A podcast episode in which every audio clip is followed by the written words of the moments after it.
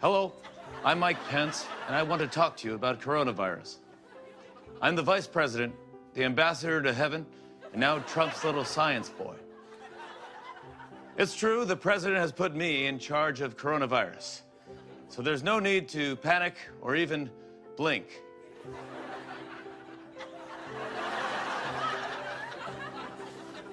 Luckily, we can already see the white at the end of the tunnel. Today, President Trump allocated $8.3 billion to disease prevention. That's $1 for every sin that's been committed at a share concert. Unfortunately, I understand viruses, or as I call them, little nose Satans. So everything will be cool as milk as long as we follow a few tips. Like, instead of saying bless you, start saying God bless you. Wash your hands frequently and don't touch yourself, not even in the shower. If you're feeling sick, call your exorcist right away. Avoid personal contact, even with your spouse. That's why mother and I haven't touched in years. And if you have to cough, don't. That's just the Holy Spirit slipping out of you. Coronavirus is affecting all Americans. Even I had to cancel my Leviticus on the Sea Bible cruise. But if we stay calm, everything will be all white. I mean, all right. All right. I'm Mike Pence, and I bless this message.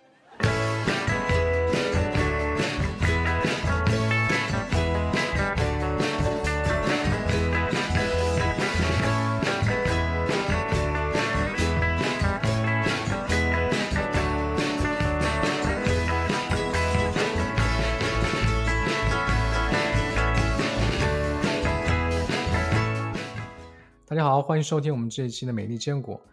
啊，这段时间无论在什么地方，我想大家最关心的一个话题就是新冠肺炎。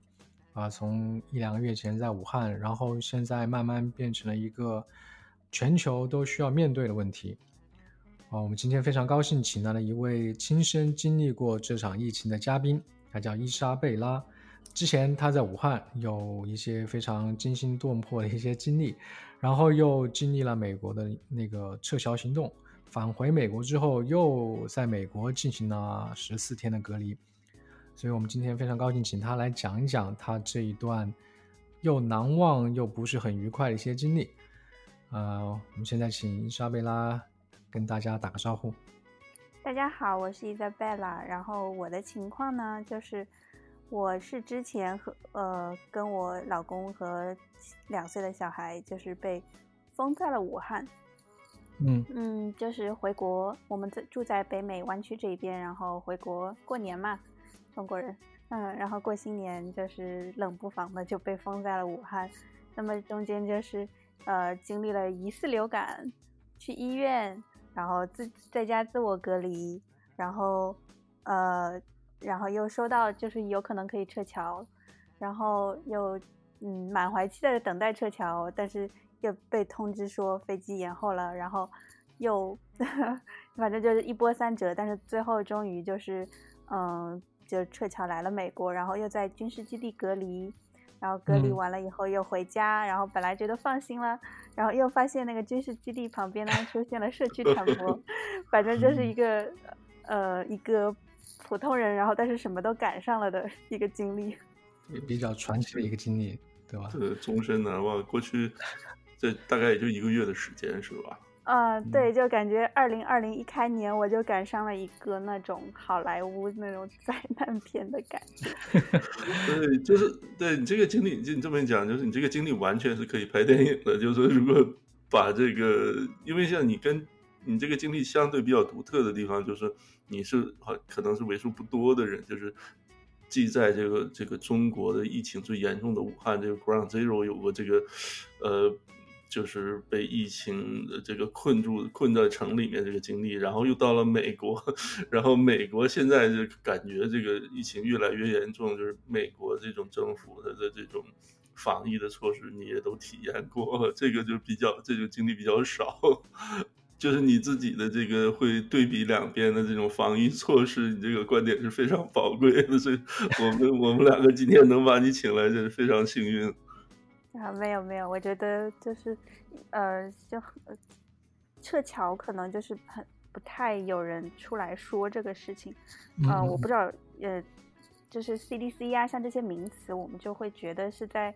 呃电影啊或者新闻里面就是看到，然后就我可能就是真的跟他们接触过，也知道就是就跟他们真作为真人是怎么样的。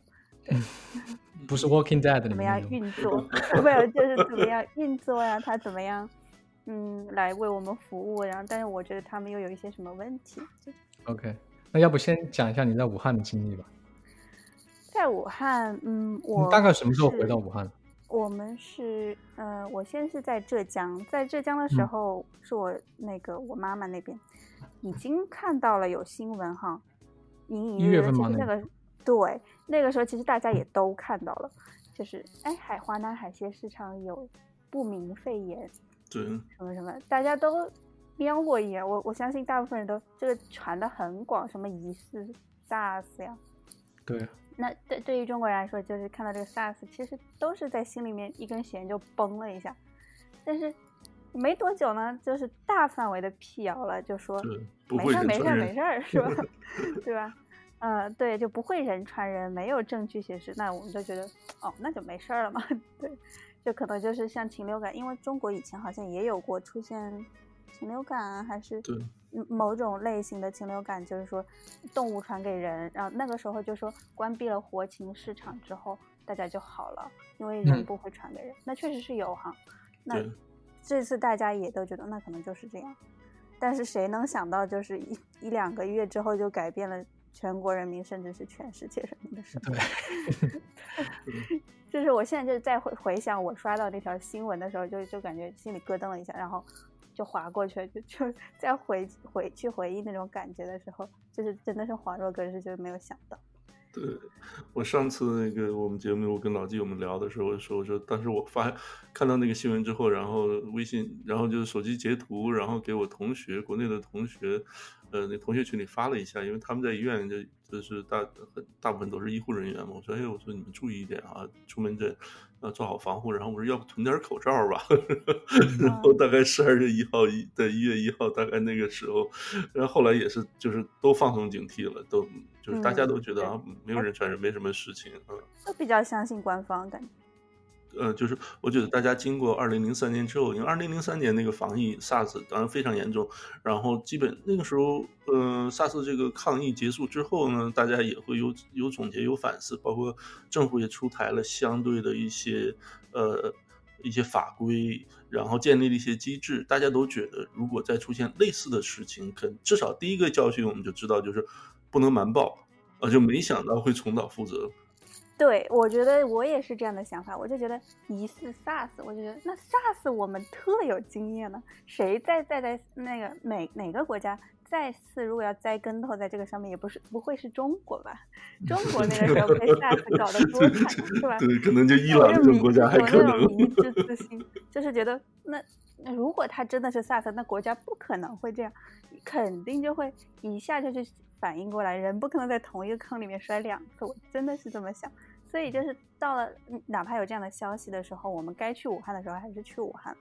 嗯那你大概是几号到的武汉？我们是一月十二号，一月嗯十二号的时候，其实已经很严重了。对，那跟老跟老跟老季是有那个 overlap，我觉得。overlap，对哦我十七号走的，你十你十七号离开武汉的？对我十七号离开武汉的，哦，对而且就就在就在我离开武汉那个飞机上面，我收到那个消息说美国机场要就是盘查，就是要测体温了开始测体温，就是纽就是洛杉洛杉矶跟纽约这边机场要测体温。对，嗯，嗯，但那个时候你走的时候，就十几号的时候，还是歌舞升平的，是吧？对对对，没有任何的，就是大家好像都没有任何的反应对这个事情。到了大概十八、十九号，有有点全国性的，有点紧张起来，但是因为病例从一开始的几十例，好像慢慢变成有一两百啦，那就那种。对，十八号、十九号我记得很清楚，就是对他们发现上海跟深圳对这两个地方有新的病例了，就不只是在武汉了，所以就可能就觉得这个这个东西再再不能够再也不说瞒下去吧，就是再不能够压下去了。对，可能就是那个时候，大概我记得可能正是大家开始在网上提，大概可能十五六号、十六七号的时候，大家在网上提出疑问说，哎，为什么这个病只往国外传，这国内都没问题呢？这种国内只有武汉，然后周边国家开始有，然后对对，然后大家这个讨论了之后，就慢慢像深圳这些地方就会出来。嗯，对。然后呢，在武汉后来经历了什么？我们是十二号去嘛，十二号去的时候，呃，我婆婆一来接我们，一开始的时候就给我们递三个人各递了一个口罩，就是那种布的，我 好厉害！但她自己也没有带的，但她自己也没有带。我们还是坐地铁，就是坐地铁去，从机场到家里面，嗯就带着小孩这样。然然后她说是那太冷了，她说是小孩太冷了，给他戴个口罩。对，然后就就那样，嗯，到了到武汉，就街上也没有人戴口罩，然后我还是照常的生活。那中间呢，就是有一次我把小孩就呃稍微摔了一下，我还挺紧张，还跑到那个协嗯和，大概十五号的时候跑到协和，因为我 嗯我婆婆家 住在那个协和附近，然后就汉口重灾区。中山公园那边是吧？哎，对，哦，说起嗯。中山公园，对，然后就是在中山公园旁边，我就带小孩去了，呃，急诊急诊那里，也就是说小孩摔了一下头，但没什么事儿，然后，但是我当时就在那儿看到吧，就是接，嗯、在预诊台的那个护士，她已经是戴起了口罩了，然后有防护的帽子啊，好像还有一个那种眼罩，但不是眼罩，就是那种像个帽子一样的那种，对，已经嗯有了。但但是这其实这些呢，都为我后面的恐慌也埋下一些伏笔吧。就是我就是当时我不知情的，我还出入于那种急诊室啊，什么急诊协和的那个急诊室啊什么，但是当时他们医院已经院内感染都已经有了，其实医生都早已知道了。十一月十几号的时候，当时嗯、呃后面大爆出来一个大连的病例，就是他说他一月十几号的时候发烧了，在嗯、呃武汉找不到床位，所以他才跑回大连去直奔医院，说明那个时候武汉已经是满了，但是民众都不知道，就是不戴口罩在那里在那嗯里自由的生活，所以就是为后面的爆发对埋下了伏笔。对我可以想象那个医院里面全是人，那种人山人海的感觉，对吧？对，就是好像好像国内那种医院里面全是就是人贴人的感觉。对，然后那个时候我还没有觉得有什么不对，然后就回去了，然后照样。那中间我就我我回国嘛，但是有有几件事情我就是该办的都去办了，然后我还在那个汉口火车站坐火车，踩雷就都踩了，你知道吗？因为我去的地方一个都没落下。对对，我一个也没有落下，就 就是所以后面我就觉得特别坑的一个原因，就也特别怕后怕，然后我还去看牙，因为回国看牙这是个正常流程，就是对对 对，对我就是就想抓紧看一下牙，因为美国也也贵，反正就该去的都去。后来人家又说牙医其实是很危险的，因为他治疗那个牙齿里有很多气溶胶，他们也是高危的一个职业。嗯嗯嗯，那个时候我去看牙的时候已经是，呃二十号了，反正然后对，然后就就这样照常生活着，然后突然就病例就越来越多，越来越多，到了二十号人传人的时候，我们就开始紧张了。钟南山、嗯 院士出来说人传人是，我觉得这是一个全国人民的一个转折点，特别特别对于武汉对，对，这这个大家都认为是个转折点。然后我们就说要走嘛，嗯，你们原计划什么时候走？呃，我们原来的机票是二一月三十一号，哦，对好像好像是过年走，对，然后刚好是初七完了，对吧？那个三十一号可能是初七、初八的时候。差不多差不多，对，过年过初这样，嗯，那二十号之后呢，大家就第二天基本上路街上百分之七十以上的人都戴了口罩了，一夜之间，武汉的人就戴起了口罩。那你们那个时候去买买口罩了吗？就是出去哎，我去了，人传人的那一天，我我们就去了，我们去囤了一些口罩。哦，知道消息马上出去买。嗯，对，然呃，但是最最后好像，嗯，最最最最买的最多的还是封城那一天早上，因为我起得早，然后真的，我我可能因为我 没有起的，就是我小孩哭了，大概凌晨四五点的时候哭了一下，我安我就安抚了一下，然后再拿起手机一看，哎，封城了。哦，别人有的人如果睡到九点十点的话，可能就已经疯了，或者是或者再去抢货也没了。然后然后我就六七点钟就把我老公弄起来，然后让他赶紧跟我婆婆这样去囤货啊，囤菜呀，囤酒精呀，囤口罩就又囤了一波。嗯，就就还是囤上。那你们还是很很警惕这这这种事情，就是很多人，你知道，原来我看网上很多人说，那种武汉的老人，他你跟他跟他说戴口罩或者囤口罩，他们都不以为然，就说哎没事没事。呃，对，我不知道他们是怎么想的，反正。到最后的时候，就他们可能网因为网上的信息看的不多嘛，就是，但但是到最后的时候，大家也都紧张起来了。嗯嗯嗯，你们同就是就买口罩的时候，那个时候也没有什么说那个口罩涨价呀，或者是这种没有吗？没有涨价，但是限购了，就是说一个人不能买太多。但我们那个药房很奇怪，那家附近的，其实到了中间的时候，我有一次去买点抗生素的时候，他们还有口罩，然后还。就就我感觉所有人都在喊没有口罩的时候，他们还有的，然后还我还还说不能多卖给我，但是结果又卖给我两大包，就不知道他们到底是有还是没有。嗯，就是很那可能有这个特殊的这个途径，然后或者是知道什么原因库存比原来会多。可能真的是全国支援武汉就在他们那儿 藏。对，可能。呃，然后，但我刚刚说到，就是二十号人传人，当时我们就想走。呃，对，当时我们其实也也有，我我也怕封城，但是，嗯，人嘛，总是还是有一丝侥幸心理。嗯嗯嗯。所以就是没有果断的采取行动，就是我当时就觉得，哎呀，万一真是，我当时也不是说怕怕封城，毕竟这种历史级的措施，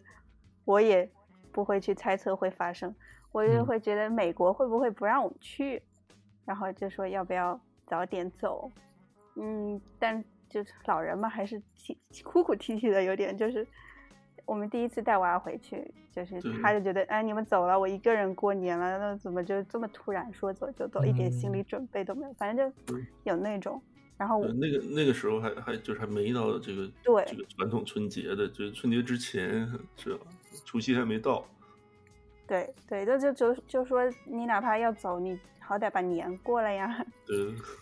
就就就会有这种心理，然后就赶上了，就封了，就封城了。封城的时候，当时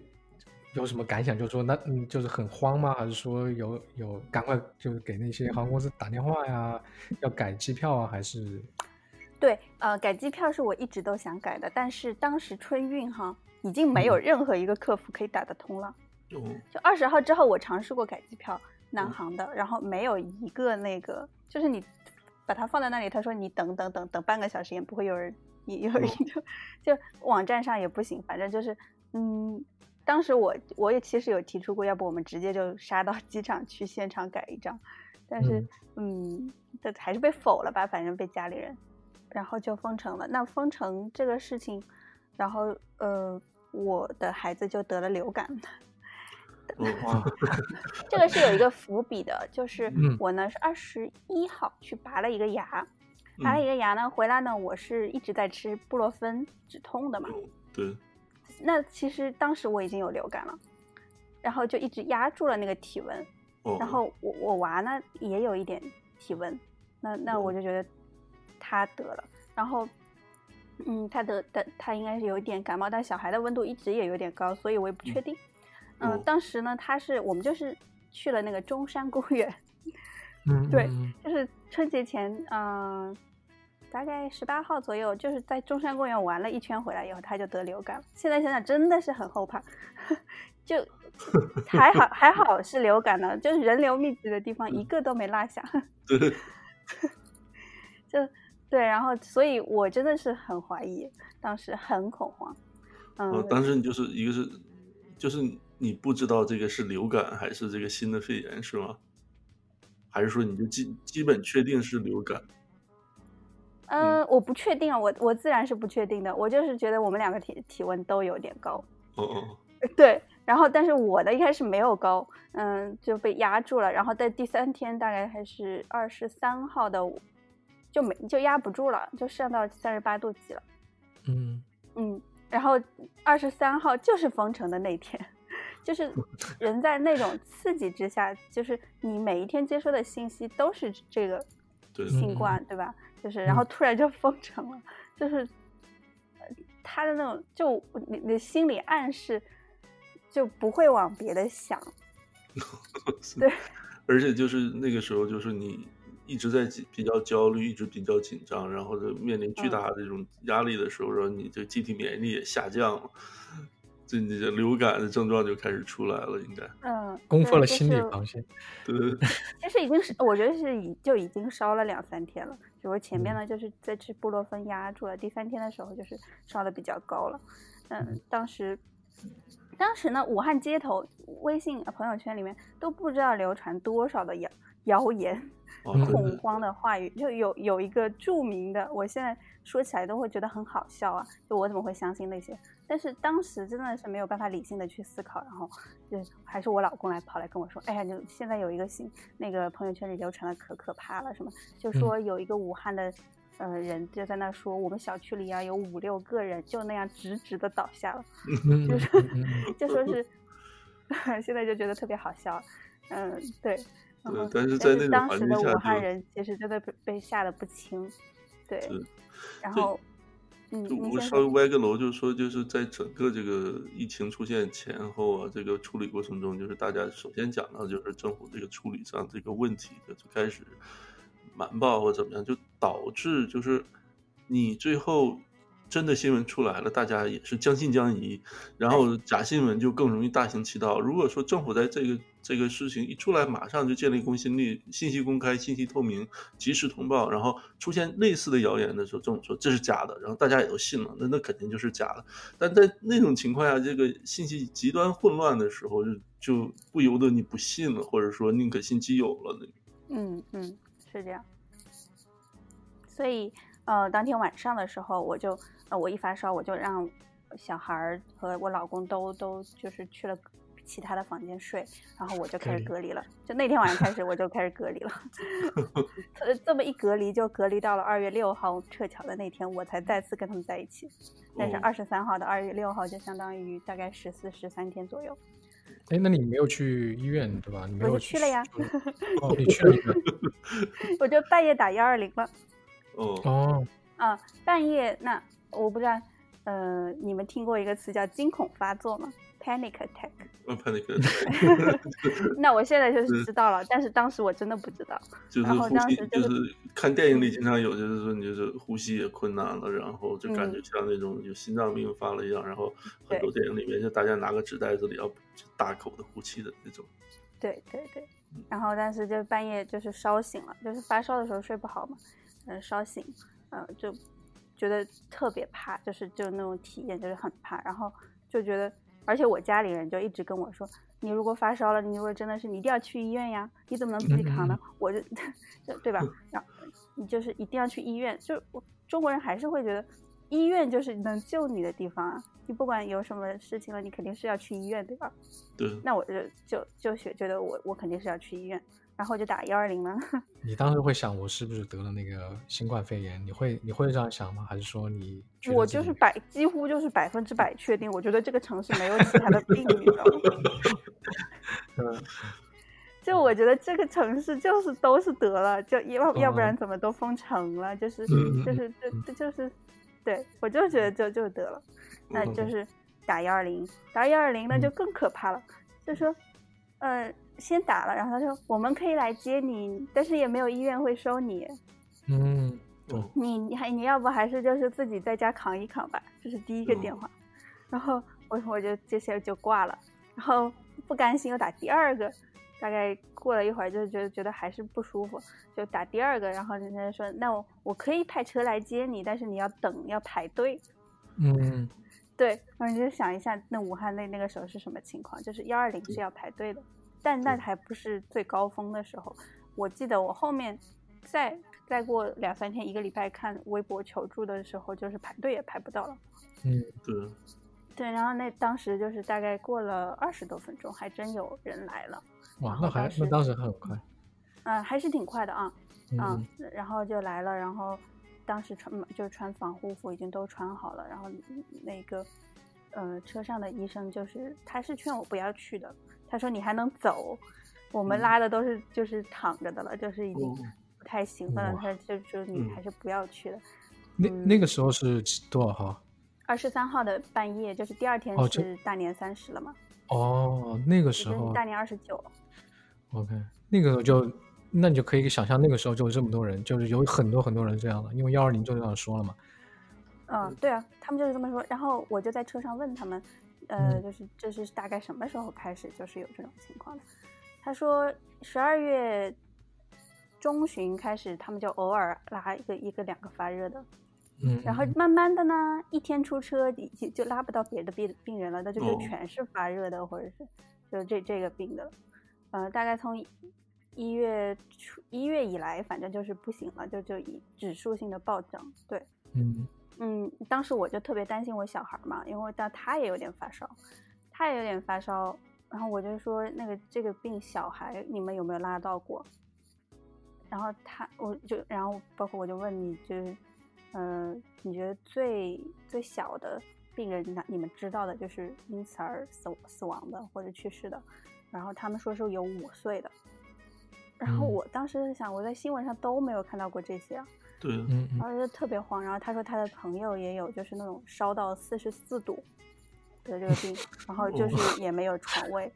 呃，然后嗯但是最后就是呃，好像说就好了。然后我就说是怎么好的，他就说那当然是就是还是去打针治疗了，不可能自己好。嗯，对，反正就是他们的给我的信息也是非常的可怕的，哦当时我就越越发的绝望了，就是在那个车上。在这个车上，对，然后我当时我还问他们，他们就是问他们觉得我是不是，就是我说我呼吸困难呀，就觉得哎经常觉得喘喘不上气来，但现在知道是惊恐发作，当时我不知道。嗯然后但那个医生就说其实就是了，他也觉得是 他可能就跟我一样，就就就或者说他也拉的病人多了。嗯嗯对他也有这个心理暗示，我觉得，但他我看他们的就是状态，他们自己也很绝望。就是那个医生他就说，我肯定是得了，就他说嗯就我说你们这样防护，嗯，就是每天拉这么多人，怕不怕？他说我就我肯定要得的，他也是这么嗯说的。嗯对，然后我就问他，你们这个车出车的时候消过毒吗？什么的？然后他说消毒是在消毒的，但是有的时候根本来不及。哦，嗯，这个然后呢，他把你就拉到医院去。嗯，他是在那个呃调度台那边、调度中心那边联系，就是问他们嗯现在到底哪个医院的人拉的稍微比较少一点。嗯有床位。床位不是床位的问题，就是说你在那儿乌泱乌泱排队的那个门诊人是有几千哦人呢，还是几百人？几百人呢可能就是少一点了。啊，我就床位干脆就是都都不用想，就是你能看上医生就不错了那种，是吧？对对对，然后就给我拉到了汉口医院。汉口医院是第一批定点医院之一，然后到的时候他就说：“哎，现在人不多，因为是凌晨三四点，哦，哈、人还真不多，跟白天比起来，就是他说，啊，你这儿人不多，你那个运气算好的，然后哦我就去了，然后就去了就挂上号了，嗯，凌晨三四点是挂到，等到下午三四点吧，就看上医生了，哇，十二个小时之后我看上医生了，那就是人不多，哦，人不多其实是因为就是他们没挤在那边，他们因为挂上号以后就回家睡觉了，睡觉哦再来。在医院的时候，护士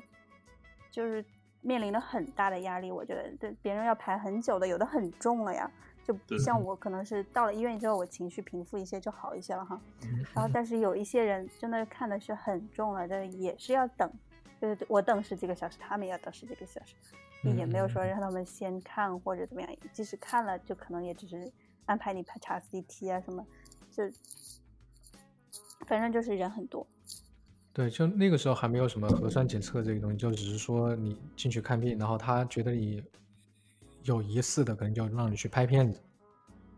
嗯，有没有疑似，基本上都是拍 CT，因为每个人都觉得自己得了，唯一可以嗯 确认的方式就是就都安排去拍 CT 吧，然后先进去，反正是量体温什么的，然后你不发热，他就把你打回打发回去，然后发热了进去都去拍 CT 啊。核酸这个东西，就是人人都知道有这事儿，就像一嗯个都市传说一样，你知道吗？没见过，对都听过，都没每个人都在问，听说有这个核酸，你们这儿到底有没有啊？然后嗯里面检测检检验科的人就也说，哎，我们有吗？没听说啊，就哦就是就是那样的，然后就就每个人都在问，但是每个人也做不上。那你那个时候是一个人在医院里面？对，当时我就我老公是要跟我去的，但是我就是嗯坚决的不让他去，因为我觉得这个，因为我觉得就算我得了，我得保全家呀，我不可能说哦就是，这你看这武汉当时真的是有很多人家属陪着去，那家属也得，回也感染了家居家隔离，全家都得，然后对嗯运气不好的就是你这个决定是非常理性的，但是也是十分悲壮的。当时 对，然后当时我看到里面的场景，就是说，的时时不时的吧，就是有有人会崩溃，哦排着排嗯。着就有人崩溃，他情绪上就崩了，就开始骂嗯。护士，或者说当嗯时又有嗯微信朋友圈里面，微信又在那里传一个呃录音啊，说是医院的人把床位都留给医护人员，嗯。不给其他人，因为这个病很厉害，有很多医护人员感染了，然后床嗯。位就只能留着给医护人员，反正就是有这这种这种嗯。传说，嗯，让让人家就拿着这个去医闹呀，就说你们明明有床我也不收我们什么什么，反正就整个就大致上是平静的，因为没有人敢说话，对每个人戴着口罩，但是绝望就是时不时的有爆发的那种，然后医护人员就就就他们很可怜，就是被骂，就那么辛苦还要被骂，就是当时没有没收你们的手机吗？有没有拍一些比较珍贵的哦画面？没有，就是当时我认为武汉从封城之后，在至少一周的时间里面都是无政府状态。唯一哦在运行的就是志愿者。首先，他是当当时两三天的话，市内的出租车还没有停。当时我们嗯去的时候还可以打招那个出租车回去。过了两三天，就出租车停了。那其实大大家都去出不了门了。如果我是在后面病的，我也去不了医院。嗯，对当时就是无政府状态呢，他也不会来管你有没有，也也没有人到医院来收你的 手机啊什么，嗯没有。就我觉得就就 ban 就是放弃了，武汉就变变成一座弃城，自生自灭，只有几个发热门诊就那样开着，然后嗯每个医护人员就顶上，然后所有人都挤在那里。但是现在想、嗯想想的话，其实是很危险的，里面有很多人，我感觉我排在我前面的一个人，他就不是。嗯然后我也不是，我当嗯时是流感阳性，然后我后面的人好像是，就是我，就就别人我也不知道，就是这这样三个，因为你排队的时候会看到医生在说嘛，嗯但是也都在那里几十几个小时。那他们说，就是武汉的封城造成的那种恐慌和院内交叉感染，我认为是存在的。对，然后你当场就知道你不是了吗？嗯就是那十几个小时之后就知道了。知道了，然后你就安心了。那我回家之后，我就认为我肯定在那十几个被感染，本来没有，然后在医院被感染了，是吧然后就回？家就只能开始自我隔离了，对不对？嗯嗯，嗯，然后就是对，那就是你在医院里面，就你排了十二个小时，然后做了 CT，CT 诊断出来就就肺部没有什么病变，然后就医生也说就知道你这个就是普通的流感，然后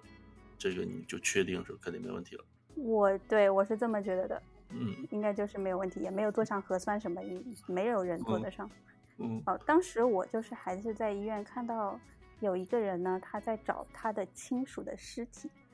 哎呀，哇，就是嗯当时哎嗯三十号之后，就是网上有流传一个呃医生拍的，就是说红会医院的尸体没有人收，对对对我不知道那嗯个是不是真的，但是确实在汉口医院呢，有很多就是有一些已经走不回去的人，他就是躺在医院上等的那个地嗯上等待救治，因为哦他的家属也说我我已经弄不回去了，嗯你没有床位，我也只能让他在走廊上排着。然后那个急诊急诊室里面有一些吸氧的，然后当时有一个家属就过来闹，说嗯你谁给你们的权利啊？我现在人尸体都找不到了，昨天是在这里去世的。我嗯觉得这个混乱是存在的，至少是就是那个尸体管理的一些混乱。反正我觉得那种混乱你也没办法，这个就突然一下，你之前也没有预警或者有什么，就突然一下整个城市全部这种爆发性的状态，之前也没有什么很大的经验，所以你到最后现在你完全医医生或者护士，你你怎么来调节，怎么来，都都都都很难，我觉得。对，就是我觉得，即使在一个理想化的一个政府运作、高效率的每一个决策都是正确的情况下，突然，假如说突然那么大量的一个患者出来，然后这个医疗资源是根本是跟不上的，然后对，更何况是一个极不完美或者是就是问题，就是基本 就太太多问题的这样一个机制在那里面做，对。就可能最后就是大家就是就是一至少一段的时间里面，就可能像你说就自生自灭，就嗯就无对对生不，成就是自生自灭。对，当时我在医院里面看到这些之后，其实我是非常有创伤的。我真的对我我，然后我回家之后呢，就更觉得我得了，但是哦我当时就还抱着一丝希望。嗯，呃，我的希望是什么呢？火神山、雷神山快要建好了，我觉得我能撑到那个时候，就就觉得很好笑，但是其实 对啊，对，嗯当时就是很恐慌。然后我又经历了，嗯，武呃武汉后期就是他是说要通过社区去求求医，嗯嗯，然后通过社区呢，嗯、我也就是经历了一下他们的那个流程，社区嗯是通过网格员来联系你，然后通过什么网网格员网格员是什么东西啊？就是每一个社区呢，把你们分成一个个的网格，哦，你属于哪一个网格呢？就会有专门一个人来负责你这个片区。哦啊、OK 那么我婆婆她所在那个社区呢，昨天还上了央视，哦 表扬他们的，说他们那个社区是模范的，对，就是呃社区的那个领导和网格员都是处于很积极的，不像嗯。网上有一些社区是根本不管的，但是我们那个是呃老社区就是算是积极的，那么他的那个积极就还是体现在我跟他们打交道的时候也是有一些体会，就是那个喇叭喇叭里面会喊，就是如果你发烧三十七点三度以上什么什么，你要先跟社区去报报报备。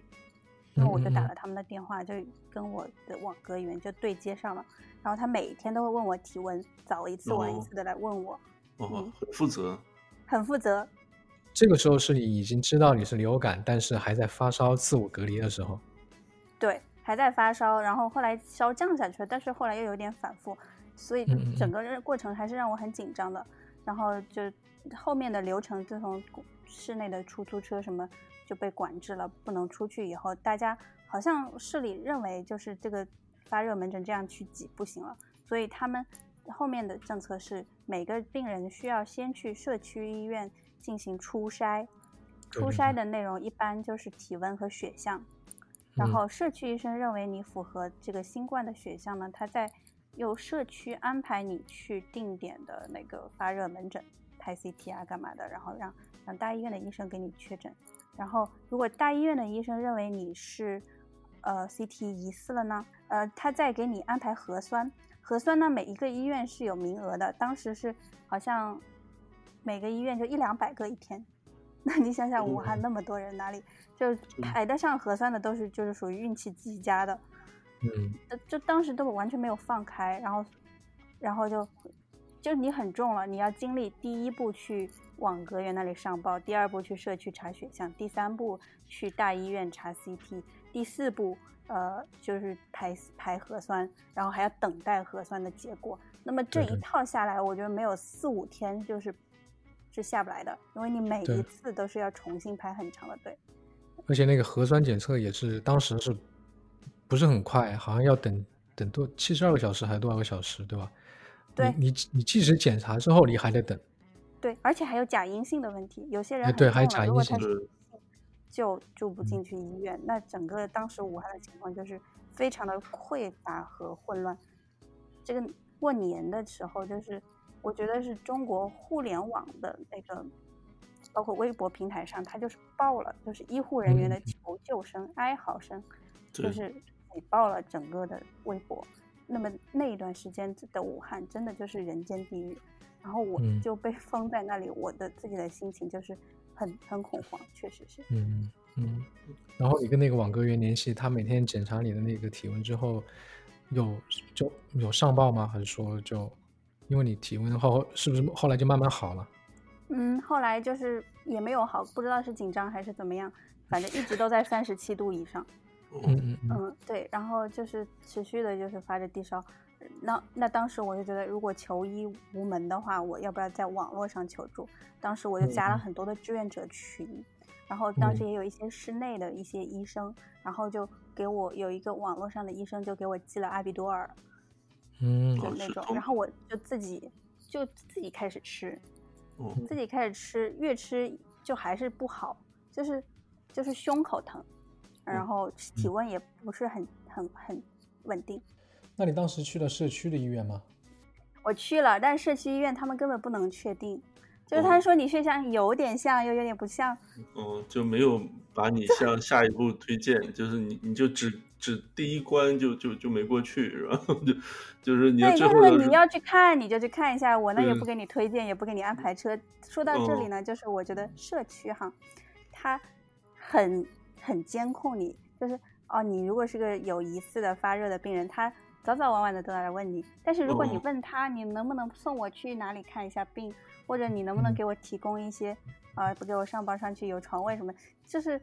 基本走不到那一步。就我的感觉是，社区监视你，监控你很积极，但是他没有能力为你提供任何的资源。当时我的感觉就是这样。嗯，就是你这个人还在，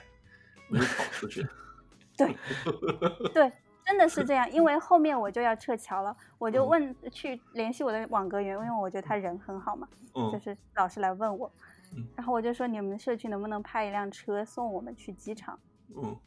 嗯，但但他就说不行的，我们没有车，我们的车都是给谁谁谁用，你们不合符合条件。嗯，对。然后他他然后他就说，你现在是发烧的，你不可以走，怎么怎么怎么样。然后我他说的是有道理的，但是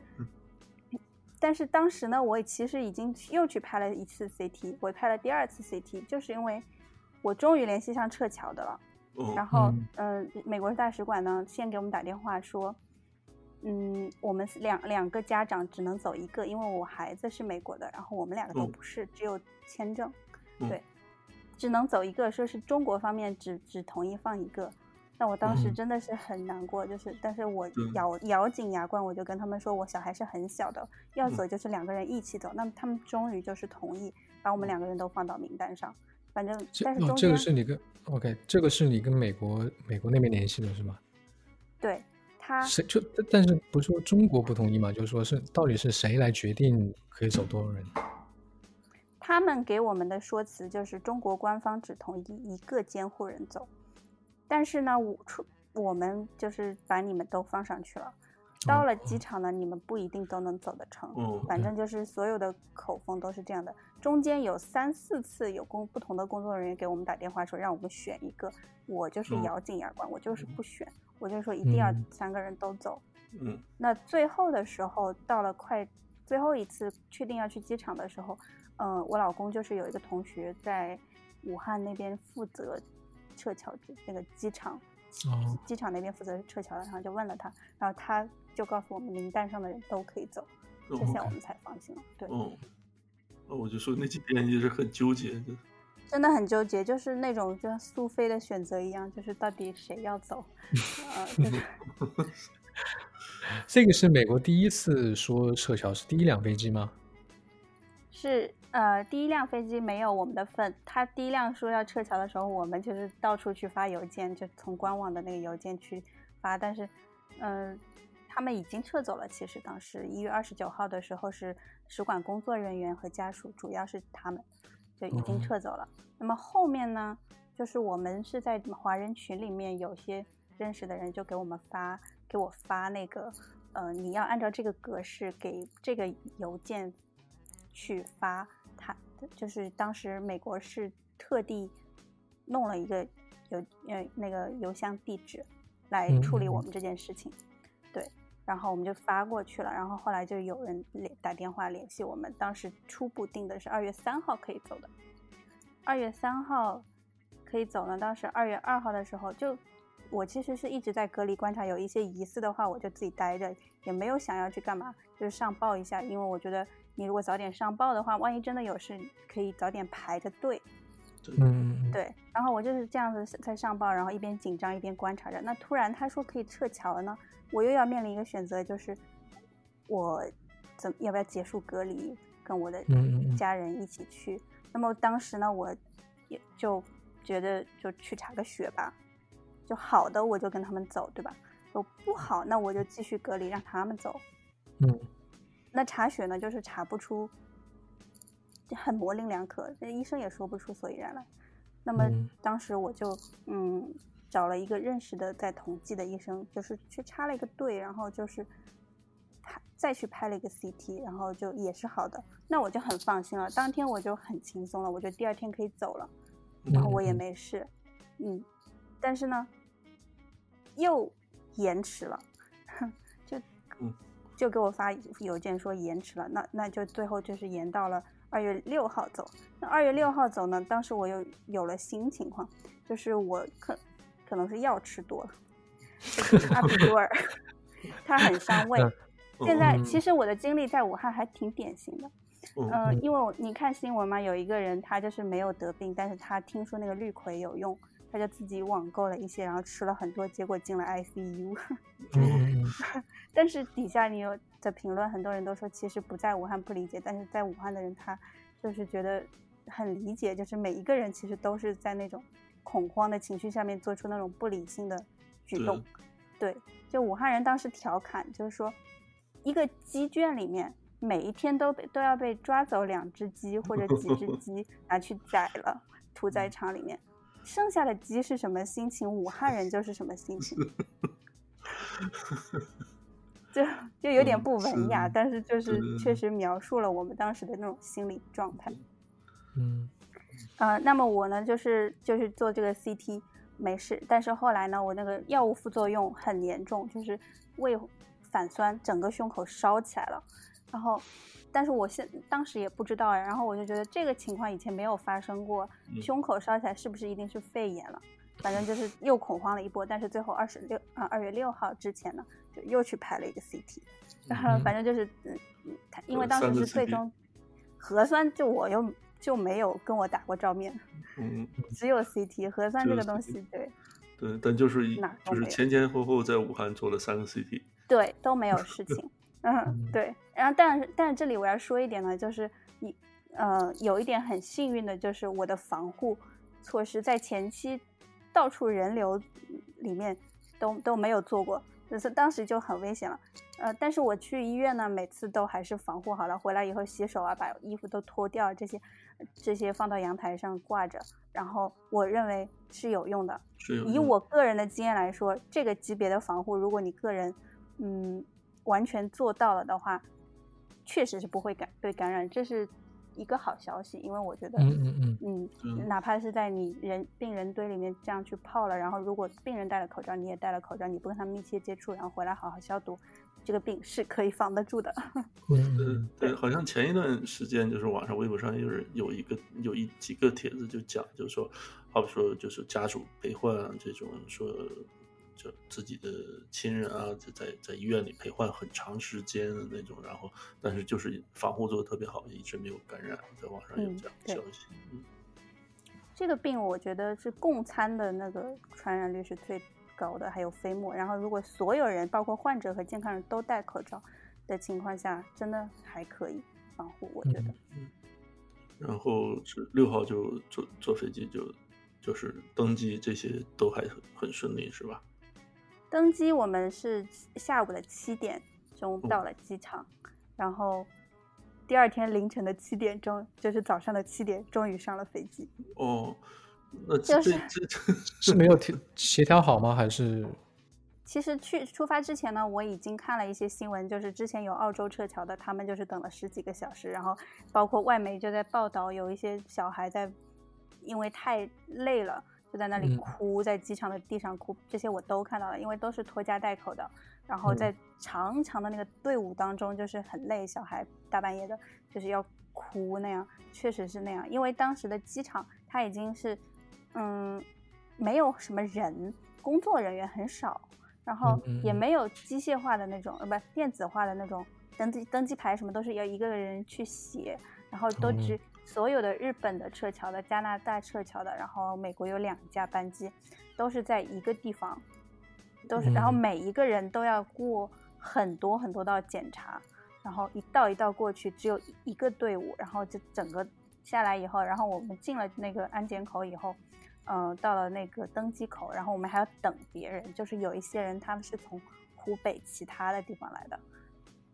对，然后他们就很远的要过来，就可能很慢，然后呃检查又又要很久，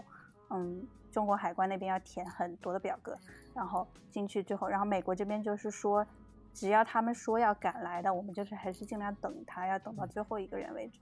那嗯反正一套下来，我们就到第二天的凌晨，呃早上的七点，就是终于坐到飞机上。嗯，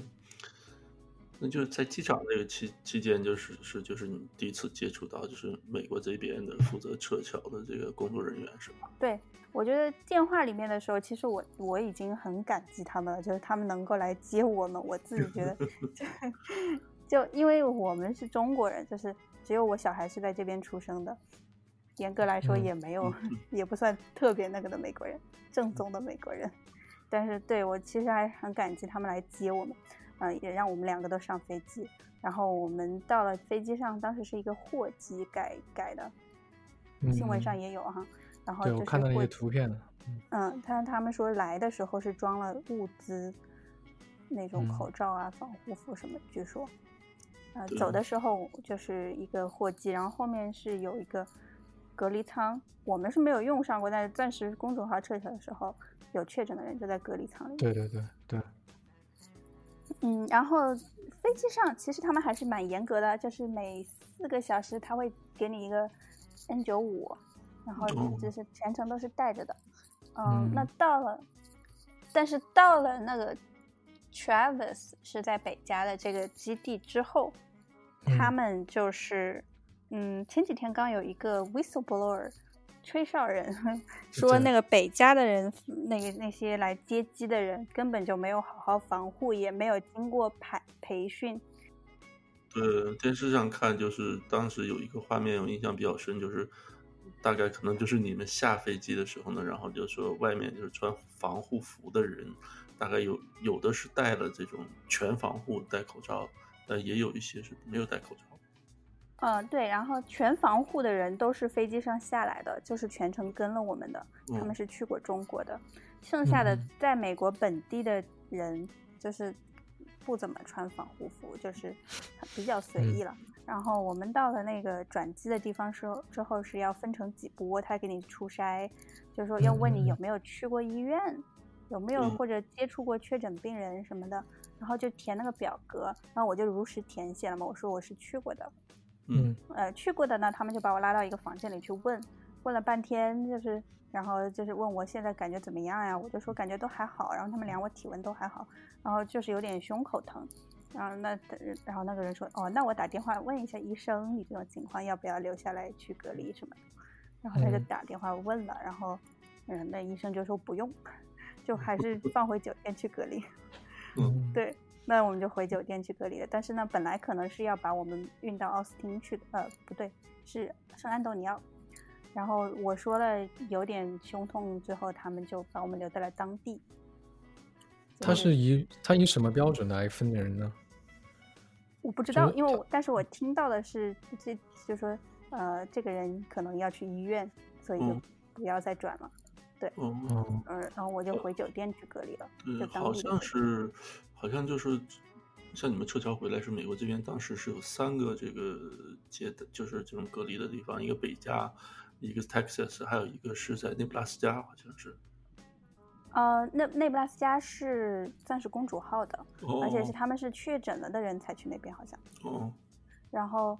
呃，是当当我们武汉撤侨的应该是 Travis 和圣安东尼奥和圣 San Diego，哦，嗯三个。然后 San Diego 呢是五号的那个飞机。那其嗯实呢，我后来才知道，二月三号我们本来要去的那个飞机它是有的，也没有取消，就是他们已经就就起飞了。然后呢，五号呢又有又有一个，就是美国时间五号到的。嗯。对，我们酒店呢，大部分都是五号到的那一批，然后然后他们那班航班还有的人就是去了 San Diego，然后我们那个呢就是 Travis 和圣安东尼奥。对，嗯嗯那你们是大概你一起去的大概有多少人呢？就是嗯，两两三百吧，一个航一个飞机应该。然后其实每次也都是不坐满的，有一些人也因为各种各样的原因，包括我当时有一个群里面听到的是他的小孩的中国旅行证过期了。嗯，然后就过不掉，过不去海关，因为中国海关其实迷之坚持，他就是你过海关的时候，你拿美美国护照，小孩的美国护照给他看，他不看的，他说要中国嗯。旅行证，嗯。所以他们就是有一这个有一个政治的坚持在里面，他是他就嗯。不认为你这个小孩可以拿个美国护照，但是美国嗯人呢认你的美国护照，我是中国人呢只认你中国旅行证，所以那个家长可能就是没有更新中国旅行证。嗯，他们一家就没有进来，就是哦总是有各种各样的原因，就是没坐满的。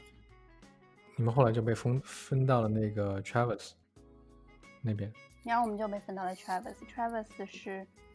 Air Force Base，就是空军基地那边。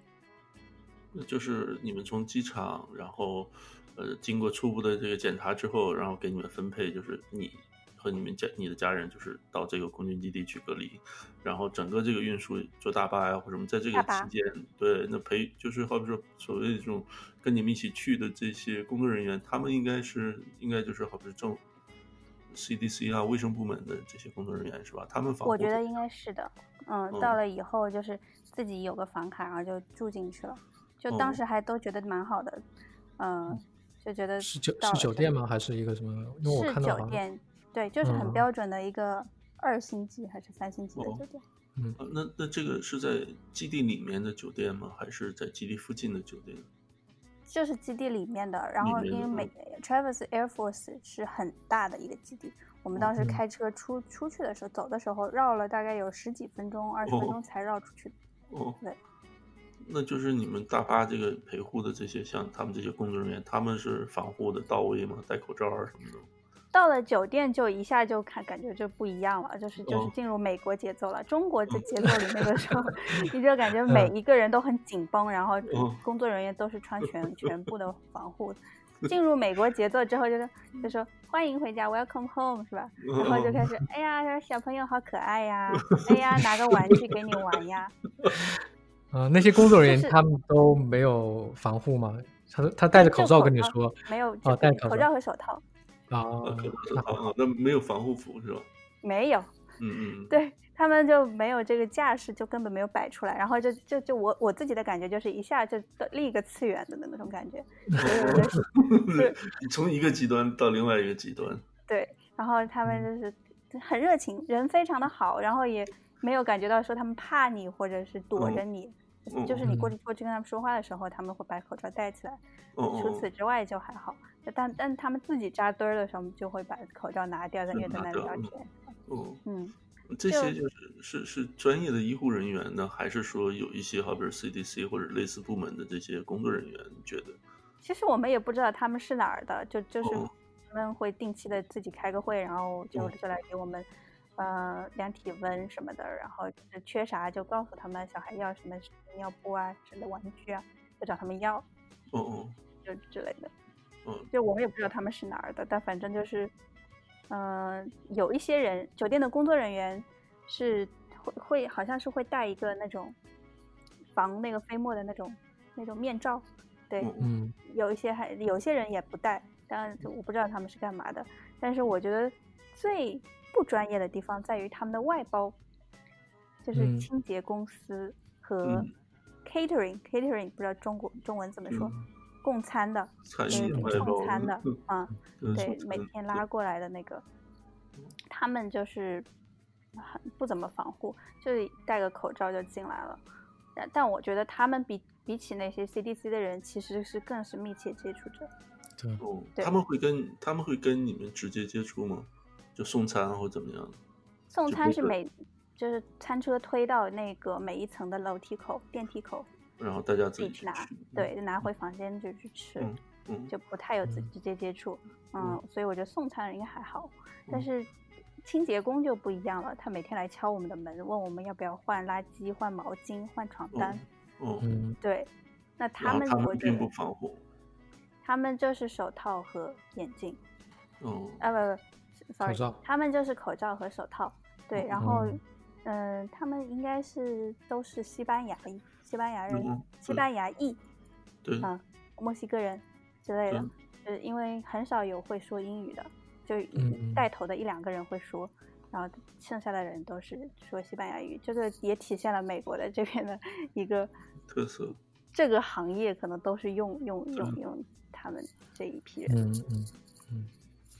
那你们在隔离的期间干嘛呢？隔离期间就是先是倒时差，倒完时差睡觉，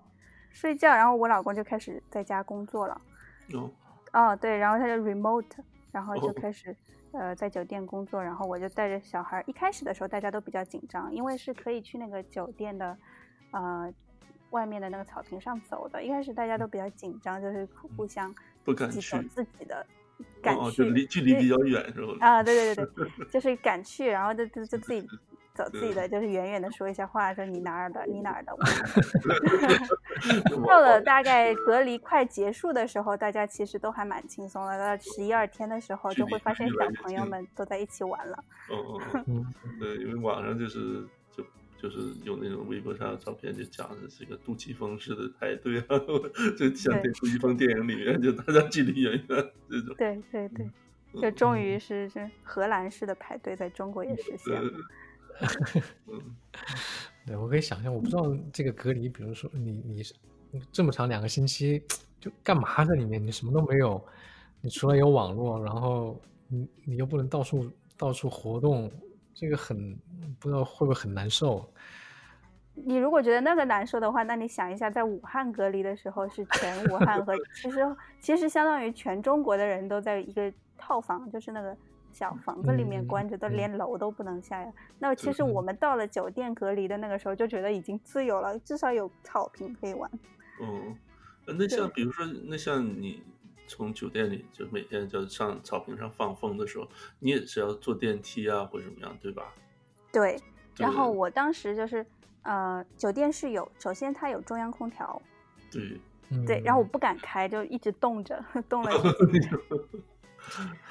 呃，对然后坐电你不敢开，但不是可能这个，因为就是说你，我估计那个你们就是拿到房卡的时候，有没有人告诉你们这个中央空中央空调不要开哈？那肯定没有他们呃，他想不到，我其实我觉得是他们，呃，中文的信息取信息跟英文的信息，它中间是有很大的隔阂的。他们美国人不不懂中文的人，其实很难看到说中国现在是怎么样一个情况，怀疑中央空调会传染啦，对或者说是有大量的无症状传播存在，有超长潜伏期啦，我都不知道他们知不知道。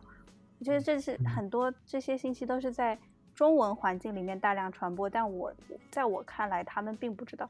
直到我觉得我们这隔离期间，他们一开始都还是在坚持，就是有症状了才会传播，嗯，嗯，就是至少他们在行动上是这样在操作的。对，就是这个就就就是我们稍微跳一下，就是这两天就是美国这个情况紧张之后，就是媒体开始报了，然后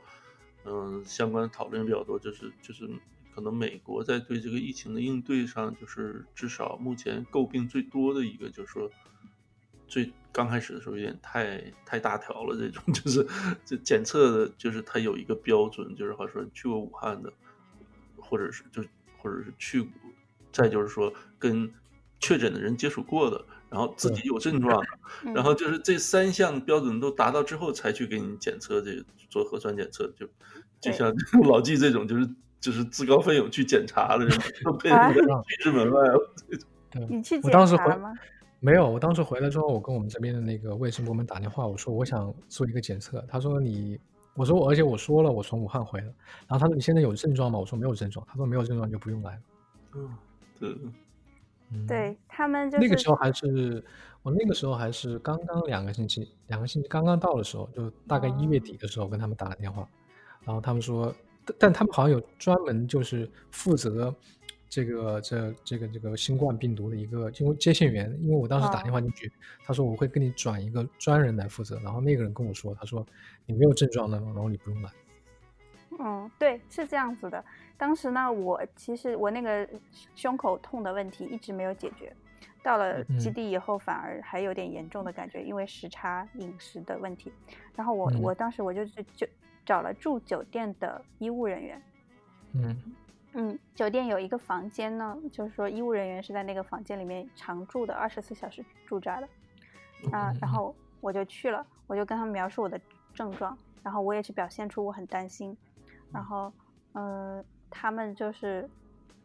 就是各种告诉你你没事，就是跟你说你，他们就认为你没有发烧，没有咳嗽，嗯就这这两个不嗯。符合这些的话，没有呼吸困难。啊、他就觉得你这个胸口痛，好像没听说新冠有胸口痛啊，就是我可以看到他们内心在说，就是哦。但他们知不知道有什么潜伏期这个说法呢？当时可能不知道，还是就潜伏期期？大家肯定是知道的，要不然他们就不会要观察十四天了。对，就是说，那那我有可能是在潜伏期内啊，对吧？我没有症状，反正对，那他他他他就会觉得我他反正就是给你一点药，他觉得是不是那个胃酸太多了，嗯反酸了，嗯嗯嗯他给你一点药，他说你你去先回去吃一下，如果几天还不好的话，嗯，你再过来。那我也没有典型美国办法那种治标不治本的药，让你吃了，然后 缓那，我我就回去。吃药，对，嗯然后过了嗯两三天，还真好好转了。嗯 好转了，但是在好转之前，其实一直都很难受，很难受。我第二天、第三天其实都去找过他们，然后他们就嗯就找了各种医生跟我说我没事儿，对，嗯嗯，然后就跟我说我太紧张了，对，那他们，in my case，就是他们是对的，对。嗯，对，但是 对，对，就是是有可能就会就会出现漏诊的这样是吧？嗯出现漏漏诊是圣地亚哥那边已经出现了呀，嗯。嗯。对，一他们就有一个把阳性的搞错了，认为它是阴性，但是不是假阴性的问题，而是他把那个试剂采样之后 mislabel 了，哦嗯嗯。呃，标签搞错了，就反正就出错，把它放回去，放嗯回基基地住住了两三天又，然后嗯。又后来发现了这个错误，又把他拉回医院。然后当哦。时圣地亚哥那边，我也有朋友在那边隔离，就就炸了。嗯。他们那边就，呃然后有一个在那里隔离的美国人，就是不嗯。是中国人，是美国本土人，就直接到媒体那里去吐槽 CDC，、说他们根本就不专业，然后说他们很担心，他们要求所有撤侨的人都做核酸嗯嗯，对，当时就这么来了一波，然后也不了了之了，没有所有人都做核酸，包括我们，就是我们基地最后放出去的时候是所有人都没有症状，十四哦。天我们那个基地有两百多个人，可能两两个航班的，一个人都没有出症状，所以大家走的时候都很开心。嗯开了欢送会嘛，拉了横横幅 反正没有开欢送会吧，但是每反正就是每一批送走的时候，我都会有媒体在现场。就是嗯。拍，就是还看到大家都很开心，然后嗯。包括呃出了那个基地，在机场也有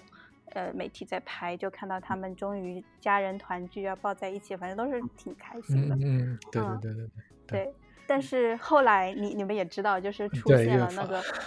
Air Force Base 旁边的嗯一个紧邻的一个地方，就有了第一例美国的社区传播。社区传播那种，嗯嗯，对，那个离你们那个个事情 Air Force 不是很远对吧？很近，不是不是嗯很远的问题，就是挨着。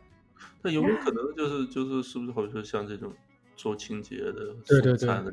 人，或者他们传播？对，但关键是我们都没有症状，对，嗯所以说所以就一下就很就这个事情对对，就现在变成一个悬案巧是吧？对，对，就变成一个悬案了。然后清洁工去带出去的可能性是非常大，因为他们真的很不专业。如果我们这里有无症状传播的话，但是呢，为什么我们基地他一个人无症状，总不可能他家人也没有症状？反正这个就嗯是很悬，我们现在也是说不清楚。但是我有一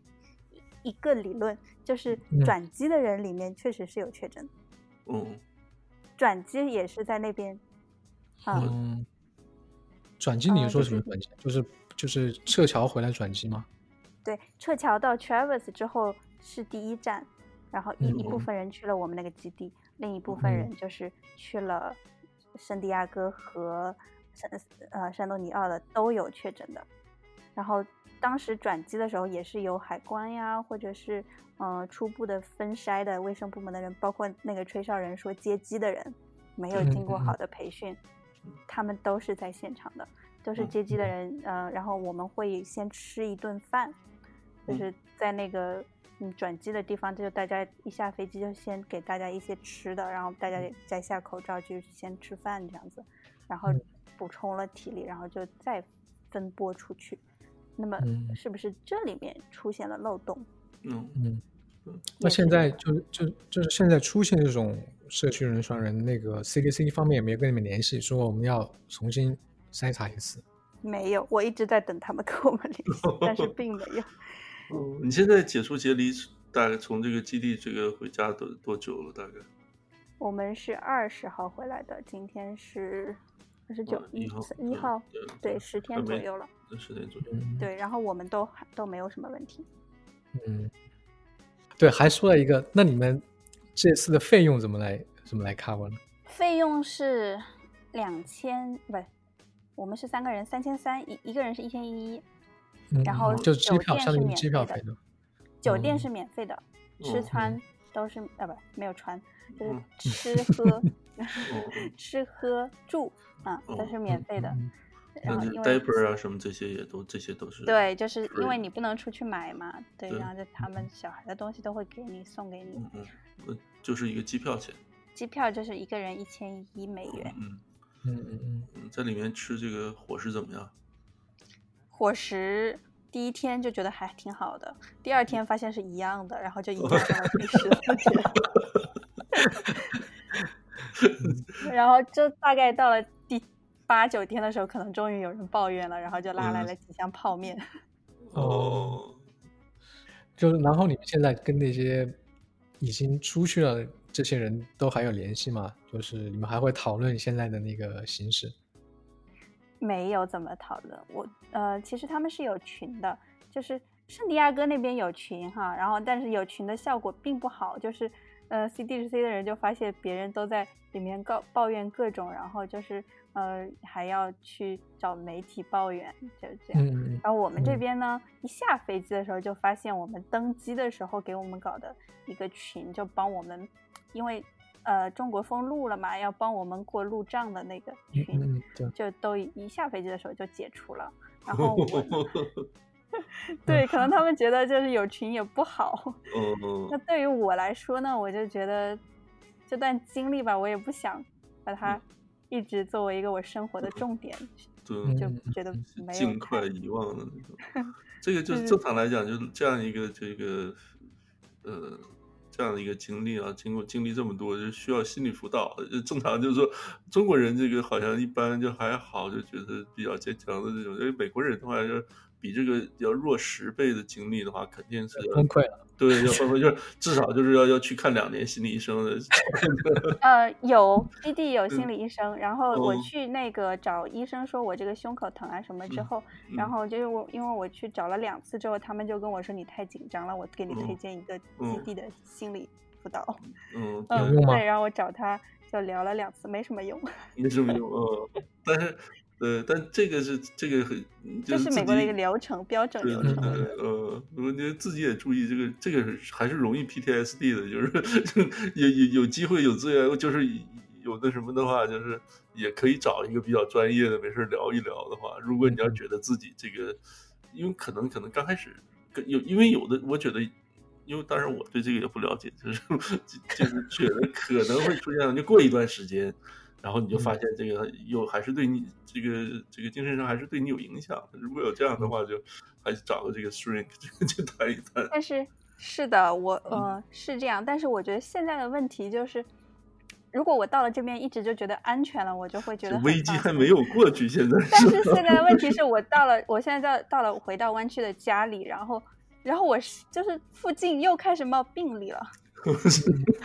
而且也不知道他是哪里来的，就是社区传播又开始了。然后我就是就很容易触发那个在武汉的那种状态，而且就看哪里都觉得这是下一个武汉，就是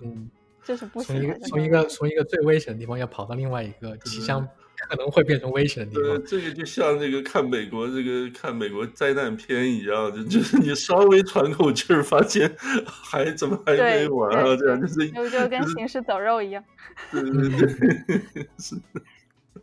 而且关键是。呃，我就以我和 CDC 的人打交道的那个经验来讲，我觉得他们不把这个当回事儿，让我很紧张。真是信不着的。对，如果你不 了解他们的话，就会觉得不用担心。CDC 就好像在大片里面听到的名词，好像就是很厉害，就就肯定可以保护你们啊，或者怎么样。但是，呃，就是还是发现他们只是普通的去执行一个程序的公务员而已。嗯，如果那个程序很很严谨，他们就不会出错。但是如果程序有漏洞，就很容易出错。因为美国，因为我今天这样听 NPR 一个一个一个节目就讲，就是这种传染病的这种大爆发，就是美国就是一百年已经没有，一百年都没有经过了。就是最后一次可能二零零九年有一个那个 H1N1 那个，呃，当时其实后来讲就是其实处理也并不是好，但是那个病本身的话，那种死亡率非常低。然后后来也就是。就就那么过去了，没有。嗯，但是实际上就是已经也是全球性传播。对，因为 H1N1 的话，嗯，他毕竟重症率没有这么高，然后它致死率当时是觉得蛮重的，但是后来统计说致死率其实是蛮低的，然后就就这么混过去了，可以相当于说，嗯，我我觉得这个。对这个美国这个抗疫机制这个问题，就是我自己是经历了一个心理转变。在这个事情就一直到这个一周之前的话，我还是蛮有信心的，因为我包括上次我跟老季我们聊的时候，呃，是这个倒没怎么涉及，但是我我一直是觉得，包括我跟周围的人讲说，我对这个美国这个系统还是这个制度还是。我觉得应该没问题，因为我在美国的话，我是经历过一些自然的灾害，就是，呃，就好比说飓风啊，这个就是这个水淹休斯顿啊，这种就是或者是那个暴这个那个波士顿暴风雪啊，然后佛罗里达经过好几次那种特别严重的飓风，然后每次飓风这种自然灾害来之前来之后，就是地方政府的应对，然后美国民众的这个的，就是包括那种志愿者呀，就是地方政府。普通民众、社区，他的那种组织那个能力啊，和这个自救能力啊，就是就是，我觉得很有信心哈。嗯。然后，但是就是这一周开始发现，哎，可能是有问题的，就是开始没有信心了，就是信心开始减弱了，减弱了。然后就看到一些相关的数据，就包括那个爆料的，就是说好像就是接机的人。就是接待隔离的人，这些他们训练不严格啊，然后再加上就是我们自己身边有这种，就老纪这种，就是要求检测被拒绝，然后打电话，然后我身边也有人就说，就是好比说要求去检测之后就是没有测，然后再加上 CDC 周二上周二的时候就是一个官员出来说，这个美国这个疫情爆发，呃，就是是不可避免的嘛，就是就是就看什么时候了。我觉得那个时间节点就是，其实是他们内部已经掌握了社区爆发的证据的的时候，他们才先出来打预防针，然后才公布了一些案例。但是他们自己肯定是知道了的，才来说这些话。我我现在也有点怀疑，因为这个时间点太巧了。呃，不用怀疑，因为当时的那个 呃，就是北加那利社区传播已经在他们库里了。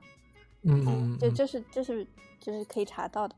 嗯，就是他们先知道那个北加这个例子，然后才出来说这个这个会爆发，不是就是时间问题。对，而且你不用，就是你看国外的意大利啊什么的情况，就他们就有数了。就是，嗯，他们一开始可能我觉得美国人还是有一种傲慢在里面，他们觉得中国会爆发是因为中国的卫生条件和医疗都很落后。嗯，然后我们是嗯发达国家呀，一直都很好啊，就不会到爆发到我们这。但是我觉得韩国和意大利这些发达国家的爆发，可能就是让他们意识到了，慢慢的意识到了这个病的厉害。对，就是现在就是我们就是还是抱着希望，就是希望美国这边不不要真正出现那种呃疫情失控的情况。但是如果真是说就是情况越来越糟，可能跟早期的这个检测就是没有就是扩大检测范围，应该我觉得应该是有关系的。就就因为就是我们刚开始聊之前，就是上网我就看了一下，我看有什么最新的消息没有，然后就是好像就是今天呃就讲说啊那个从下周开始。这个核酸检测的这个规模就可以达到是就是七万多了，然后，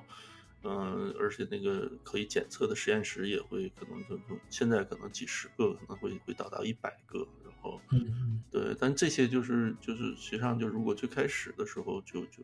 就放松标准，就是一般有就疑似的或者说就都可以去检测的话，嗯，早一点就是发现这种感染者。早点控制，可能就会防止这些疫情的最后的失控。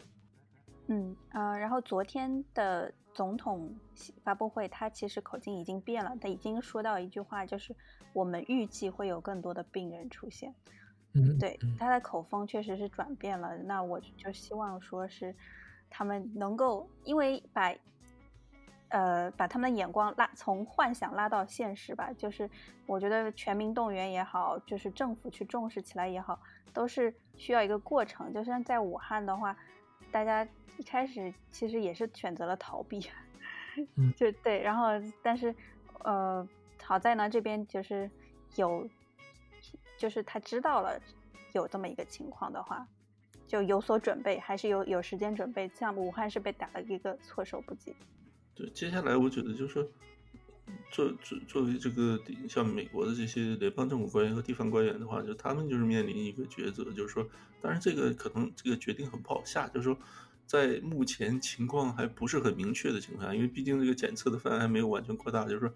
不知道现在有多少，不知道大概这个增长的速度是多少，然后这个时候应该采取什么样的措施，然后但是就是我觉得我们自己就是。因为我们知道武汉中国的情况，也知道也一直对这个，就是我们对中国人在美国对这个疫情的这个关注要比普通美国人要强很多嘛。然后就包括韩国啊什么，现在看效果好的那些都是很早就做出这种类似那种壮士断腕，就是一些比这个这这样决定的，就是说像说最最近这个日本一个 那个北海道那个，就是大家就是比较推崇嘛，就是很早就是学校就停课。嗯，但是就是，但是对每一个就是就是做出需要做决定的这个地方官员来讲，或者这个学校或怎么样的，可能这个决定都很难。就是真是说大规模的这种，就让大家的生活就变得不正常，这种在中国都是很难的，就更何况就美国这种更甚至就更不可想象的那种。但是是不是就是希望不会说，就过过过一周过或者过一个月之后，我们讲哎当时。应该停课就好了。我觉得现在已经到了一个要停课的点。对。但是他们就是，但是你没有办法去说服别人说，啊，政府说你现，他们觉得这几几个病例或者几十个病例就应该停课。我觉得北加应该要停课，西雅图西雅图就应该全线停课。他们已经。已经是社区爆发的状态了，而且他们他他们停了一个养老院，那个养老院好像现在是被隔离了，就是困难的那个地方。对对对，对那个养老院好像是说不让人进去，不让人出来，就现在已经全部。嗯，他们昨天是有一个新闻是追溯那个西雅图的社区传播的那个基因病毒的基因，然后查到了它是跟西雅图当时的第一例武汉输入病例。是同源的，嗯，就是说六周了，就是对，是他传的，是他传播，就是已经静悄悄的传播了六周。然后今天的话，美国的关相关的那种专家就是出来说，预计西雅图那边是几百几百人已经得了，已经，但但是在医院的就只有几十个，那说明剩下的还有几百人就是在就是自由的活动。所以我觉得这应该就是一个急需要停。停课的一个标志，但是他们就是我看其实很着急，就是觉得中国已经走过的弯路，但是你没有办法告诉别人说这里有一条弯路你不要走，每个人好像都要自己走过以后才会动员起来，否则你告诉民众说你要停课，民众说什么，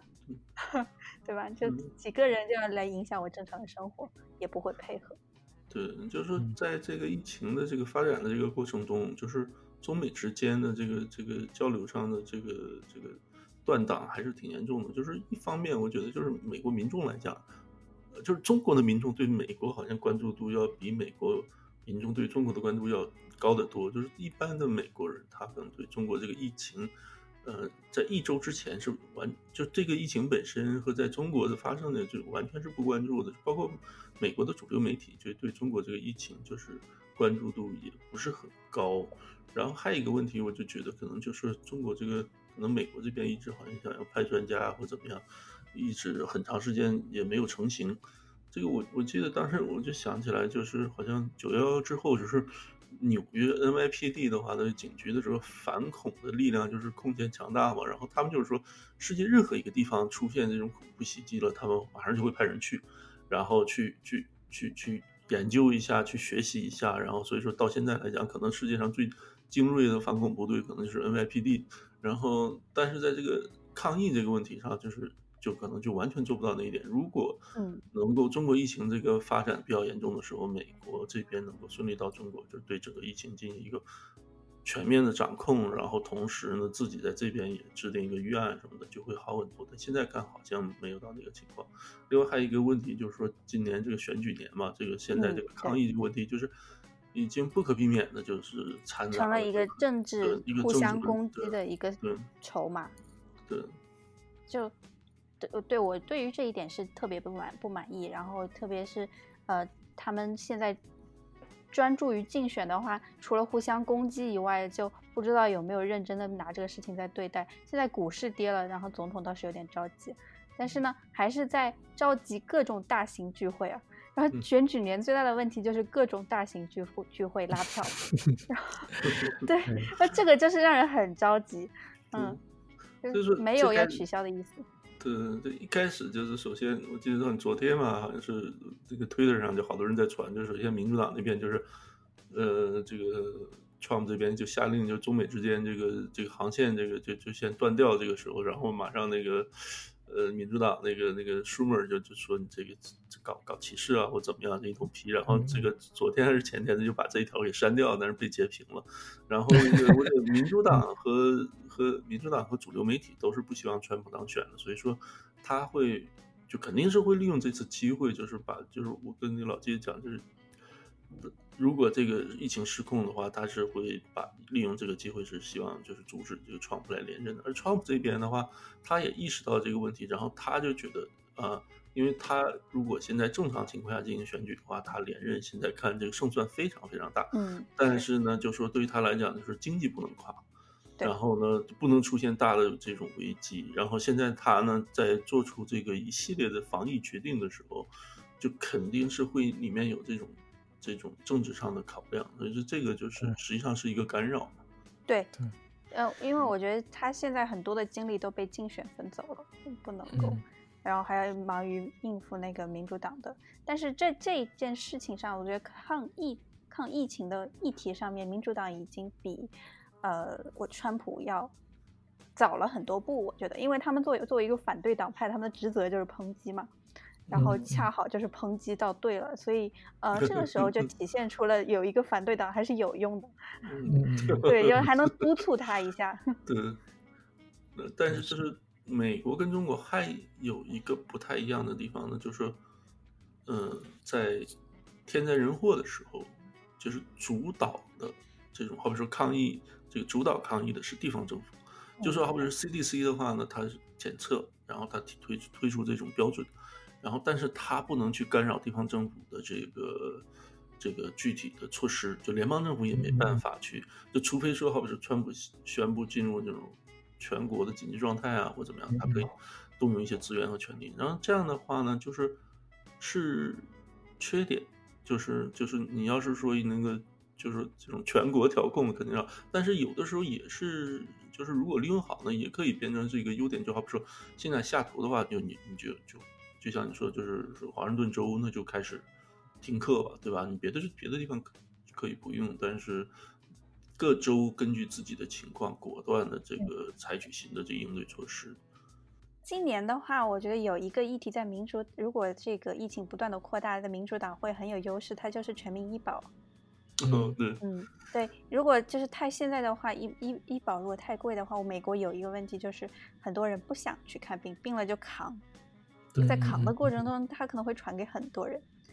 然后如果爆发了的情况下，这个医疗会成为全民关注的一个点，然后如果是。民主党提出要建立全民比较廉价的医保的话，很可能会打这个牌的话，会有很大的吸引力。讲非常有道理，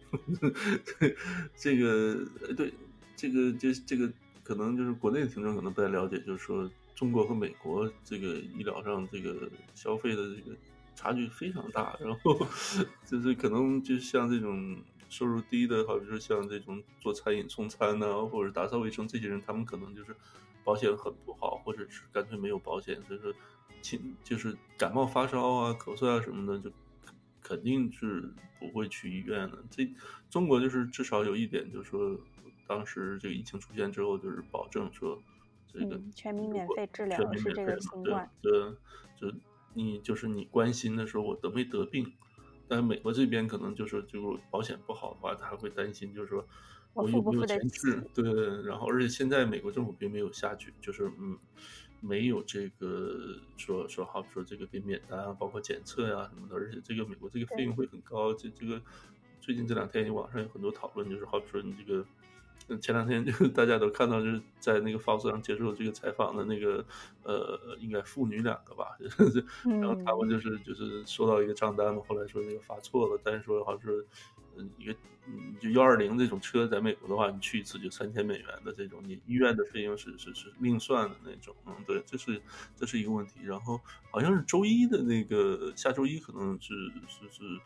众议院会会就这个临时的这个就抗议的这个拨款会会大概会投票。然后的话，钱应该比较多，几十亿美元。然后我不知道这个里面会不会有，好比说。他们主要是用于采购那些防护物资啊什么的。对，所以说这个美国这个制度就是在真是涉及到花钱的时候，花钱的是。国会也没有钱，没有那么多钱，我觉得他们也不能随便就拿着花。不，他们还是愿意这这方面，他们还是愿意花钱的。就是说，因为纳税人的钱嘛，不是自己的钱。然后呢，他们如果在这法案里面放出一些就是对自己有利的这些这些，好比说花钱的项目啊什么，所以说这种花钱的投票相对还容易一些。嗯，是。那我主要是担心就是治疗费用这一块的话，因为美国的医院是私人医院。它可以收费很高，那如果国家要来给你兜底的话，他要给这些私人医院很多钱。那不像中国的话，呃，公立医院它的定价就是国家定的，所以他给你免费治疗之后，他付给公立医院的还不会那么贵。但是如果是美国政府的话，我我感觉如果人一多的话，把他们就是破产了，他们也付不起这些私人医院昂贵的那个治疗。不同的医院，ICU 要烧多少钱？对，ICU 一下就几几天就能烧出去几十万。对对，而且它这个价钱它没有，它是市场，就是私人院给给你说了多少就是多少。就我是相当担心那些没有保险的人，在这个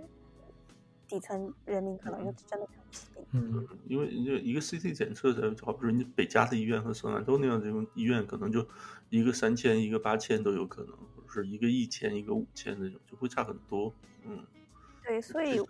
现在就是能指望他们控制住，就是再让这些人去看病，我真的是 这件事情之后，我觉得希望就是中产也能意识到，说不是说你能够买得起比较贵的保险，你就可以不用去支持。如果别人不安全，在公共安全领域，你也不安全。对，就是如果别人看不起你。也有可能威胁到你一些富人或者中产，确实是。接下来这个，呃，过就有机会跟老季我们要聊一下这个，就觉得天灾人祸对美国这个总统选举的影响，就有的时候真是不知道，你这就是你你不知道什么事情会发生的这种。他本来已经连任一稳了。对，你不知道他他真的本来已经稳了，把川普干掉了，居然是武汉。这个对对对，我还把那个奥运会也要干掉了，就真的全国的。对，因为九九幺幺那个时候，我我们不在美国，不知道。但是你看零四年那个时候，呃，这个小布什是本来这个跟那个两千年这个大选是靠最高法院决定的嘛，然后就应该比较弱的时候，但是因为零这个九幺幺之后呢，他就是零四年就这个竞选连任的时候，就是靠这个国家安全这主要议题，然后呢就就连任了。然后我记得这个后来的话，就是他当然就是后来那个二零零五年。就出现那卡卡特里娜飓风卡 a 娜那个就就把布什的那个支持率打得非常百分之二十几了。然后这个我记得奥巴马连任二零一二年的时候还有也有个三这个就袭击你们纽约 New Jersey 那个 Sandy 那个 Hurricane，对也对选情有影响。选这个风来之前那个 Romney 是是是是民调是好像超过那个奥巴马了。然后就是反正这些这些事情就是有的时候这。不会，不见得是起决定性影响，但是有的时候会在这个总统大总统大选的竞争中会扮演一个很重要的这个，起到这个就起到一些很意想不到的这种作用。特别是这种大选年的时候，任何一个小的波动都会，对，可能对最后的结果都会有很大的影响。对，而且 Trump 这个运气比较好，其实他这个。在任三年，他没有遇到过真正的这种危机啊，内政外交都没有，然后就突然一下来一个很大。对，这个真的很大，因为呃，华尔街它那个股市的低单周跌幅已经超过了零八年的金融危机，对，就是史上最强的一个跌幅。那么，川普他一直把自己跟股价的上涨绑定在一起，他就觉得 都是因为我，大家相信我，所以这个股价现在经济这么好。他是一个跟经济绑定的特别。特别严的一个自自己特别自信的一个总统，那现在的话，股价对于他的打击非常的大，就是我觉得就是股价跌的那那一天，就是他真正的才把这个呃病毒啊这个事情放在心上的那天。对，之前他都不在意，感觉。对他昨天好像是说他这种新闻发布会会几乎每天开，经常会开的，就关于这个新冠的，他不是昨天好像提到过这一点。就感觉他，嗯，现在现在你们全家都还好吧？就是没有任何，就是完全完全回归正常生活，并没有吧？就我每天还是会看很多这种，就是 看看我周围到底发生什么，有有不对的话，我我都想马上。如果实在太多了，如果他们没有要控制的停工停课的迹象，我感觉我就会。还想，呃，要不要跑回国去？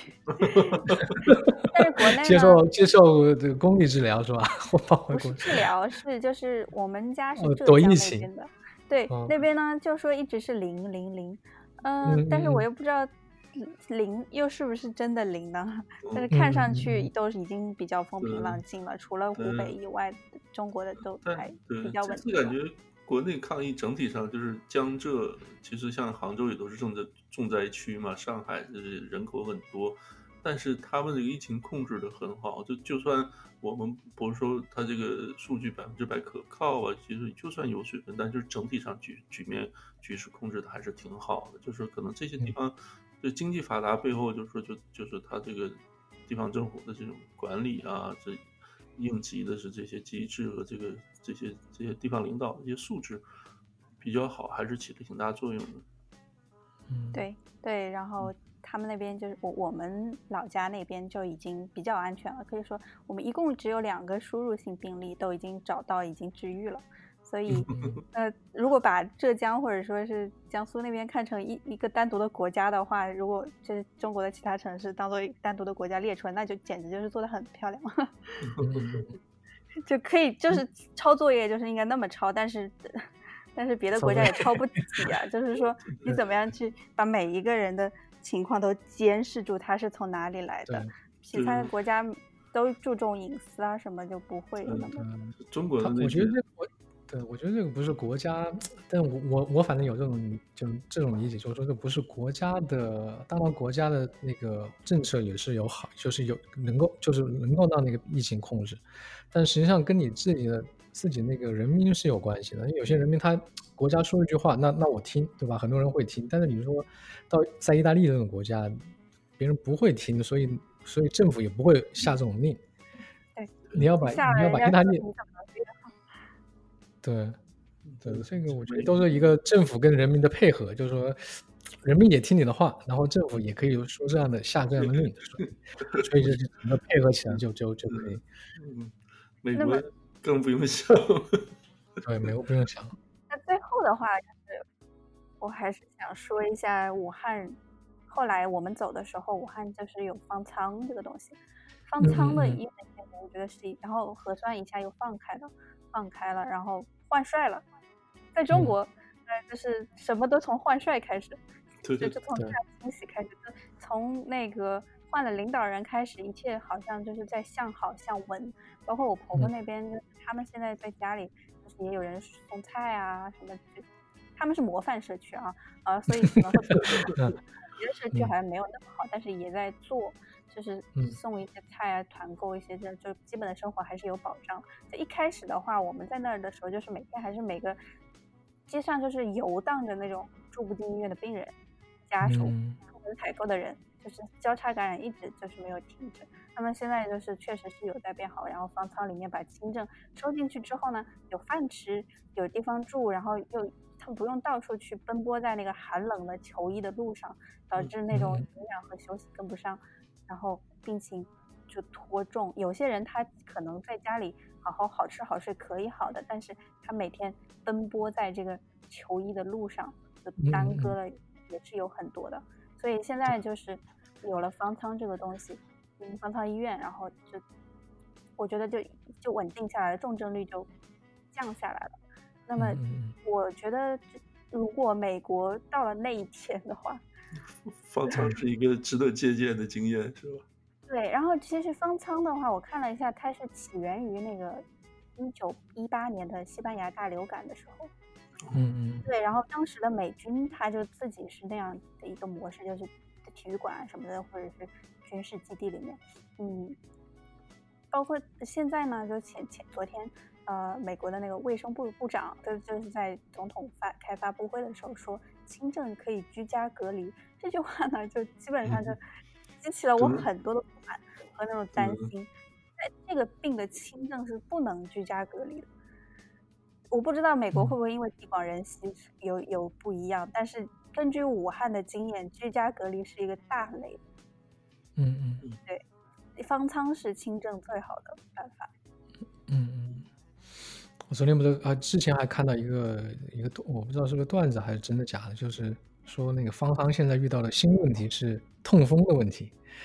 那些那些伙食太好了，里面有虾，人吃了很多那个，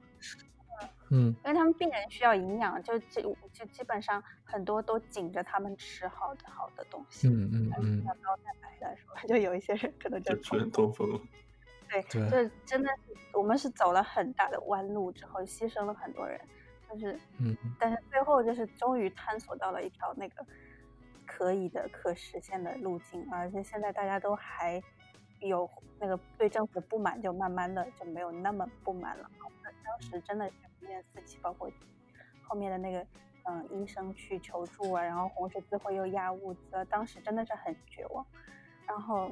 我觉得武汉人民太惨了，就是真的是牺牲了很多。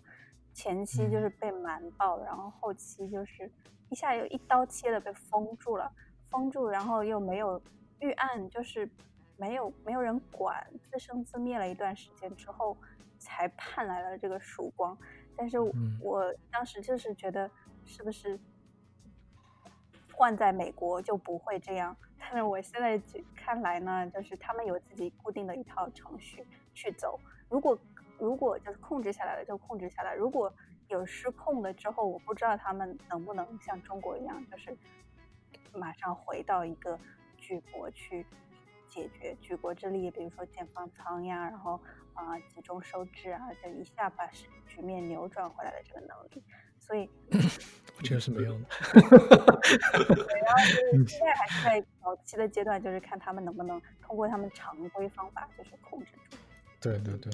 好像是就是在大家就美国这边对疫情不是很重视的时候，但是好像，呃，联邦政府好像是在几个地方还是地方政府做的，就是好比设立了一些类似那种隔离点啊，但是不多。我记得好像就是芝加哥附近好像也有，好像，但是如果但是那个时候呢，就是大家对疫情不是很重视，然后患者人数也很少。就真是要是大爆发的话，应该肯定是是。是撼动不过来的，但是现在觉得就是可能从联邦政府的这个角角度来讲的话，他应该就是他应该更积极一点，出就是比如说，真是说这个国会就拨款下来的话，真是建一些类似方舱的这种这种这这样的一些设施啊，或者就是不能太消极的去等，不能说好比说我检测出来了，我再想治疗或者什么的。嗯，我觉得我们的教训就是疫情，你要跑在疫情的前面。就是武汉其实一直在说不要人等床，要床等人。对。根据流行病的那个规律，它在爬坡期肯定就是会在它降下来之前，它肯定会有一个爬坡期。那那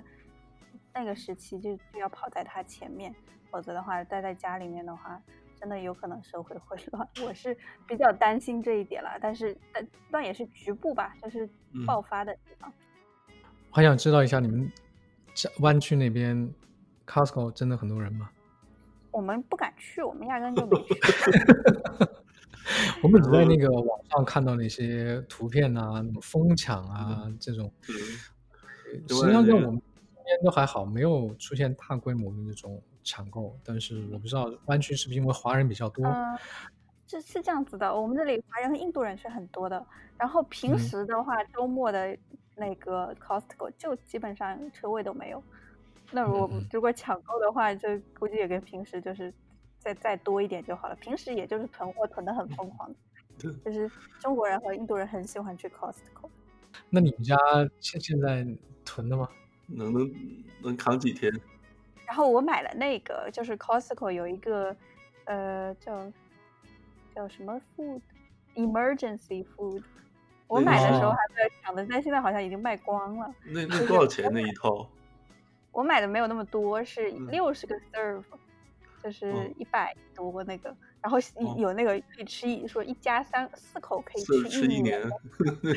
好像加拿大刚完，对对对对，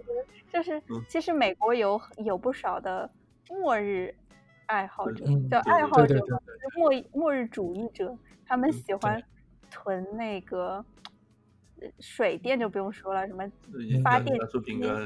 呃，发电机，然后他们会在那种除了自己的房子以外，在山里面弄一个房子，然后嗯，有自己的电力系统，水有水，然后就是自己种菜种菜，就是有这种人，然后囤枪啊，囤囤那个食物，就是那种防腐的食物，像那种一年可以存放二十年，Costco 在那个可以存放二十年的，就是我们在那片里面看到的那种，所以这些人的话就不用担心了。嗯对，我之前记得我在那个书店里面看到一本书，就是说什么来应对僵尸，把整个城市给攻陷，就是有一个有一个手册，而且还卖的很好。那个手册就告诉你要囤什么东西，囤什么医疗用具啊，或者是囤什么食物、水什么。他他 有书来告诉你，你在那个僵尸来的时候，你怎么来 怎么来想到办法存活下来。嗯，僵尸末日的时候，如果要是到了那个地步，就是大概。中国人就纷纷买票回中国，然后回，然后就 reverse 这个这个这个经历，回回去之后，然后找酒店，然后隔离十四天。嗯嗯，对，差不多了吧？差不多两个小时。嗯，那我觉得已经讲完了。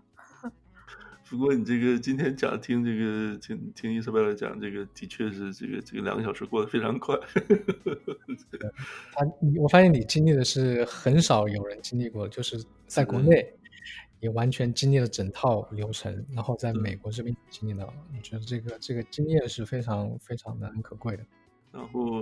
对你自己有机会应该通过，就是也记录一下。然后，反正我们这 podcast 也算是你的一个记录，然后，呃，一个难忘的经历的一个记录。嗯，就是感觉，呃，你看灾难片的时候，就是看的时候吃点爆米花还是很放松。但是你从来没有想过，如果你在里面会怎么样？然后就是有那种感觉。但是最后吧，我们还是其实就是很幸运的，就是。嗯，就是已经试了，但是最后不是，然后我还可以呃到美国来，呃，就是相对来说还是比较安全的一个一个环境里面。然后再就是，就就听你这个经历哈，就是 有有几个点，我觉得就是跟你自己的这个当时也比较果断的决定，还是挺呃，就对你这个还是这个之后的这个发展还是挺重要。就是比如说，你就坚持要两个人，就一家三口上飞机，这这当时也是是需要勇气的。然后你也不知道会不会就是说，那我这样坚持是不是就干脆都不让你去了或怎么样？但是现在一想，你这个坚持还是对的。对，然后包括就还是要做好防护吧，就是不管你觉得自己得还是没得，反正你都要在这种情况下，你就是一直要防护，好好的防护。嗯。那我们今天的节目就到这里，啊，感谢伊莎贝拉，也感谢大家的收听，我们下期再见，拜拜。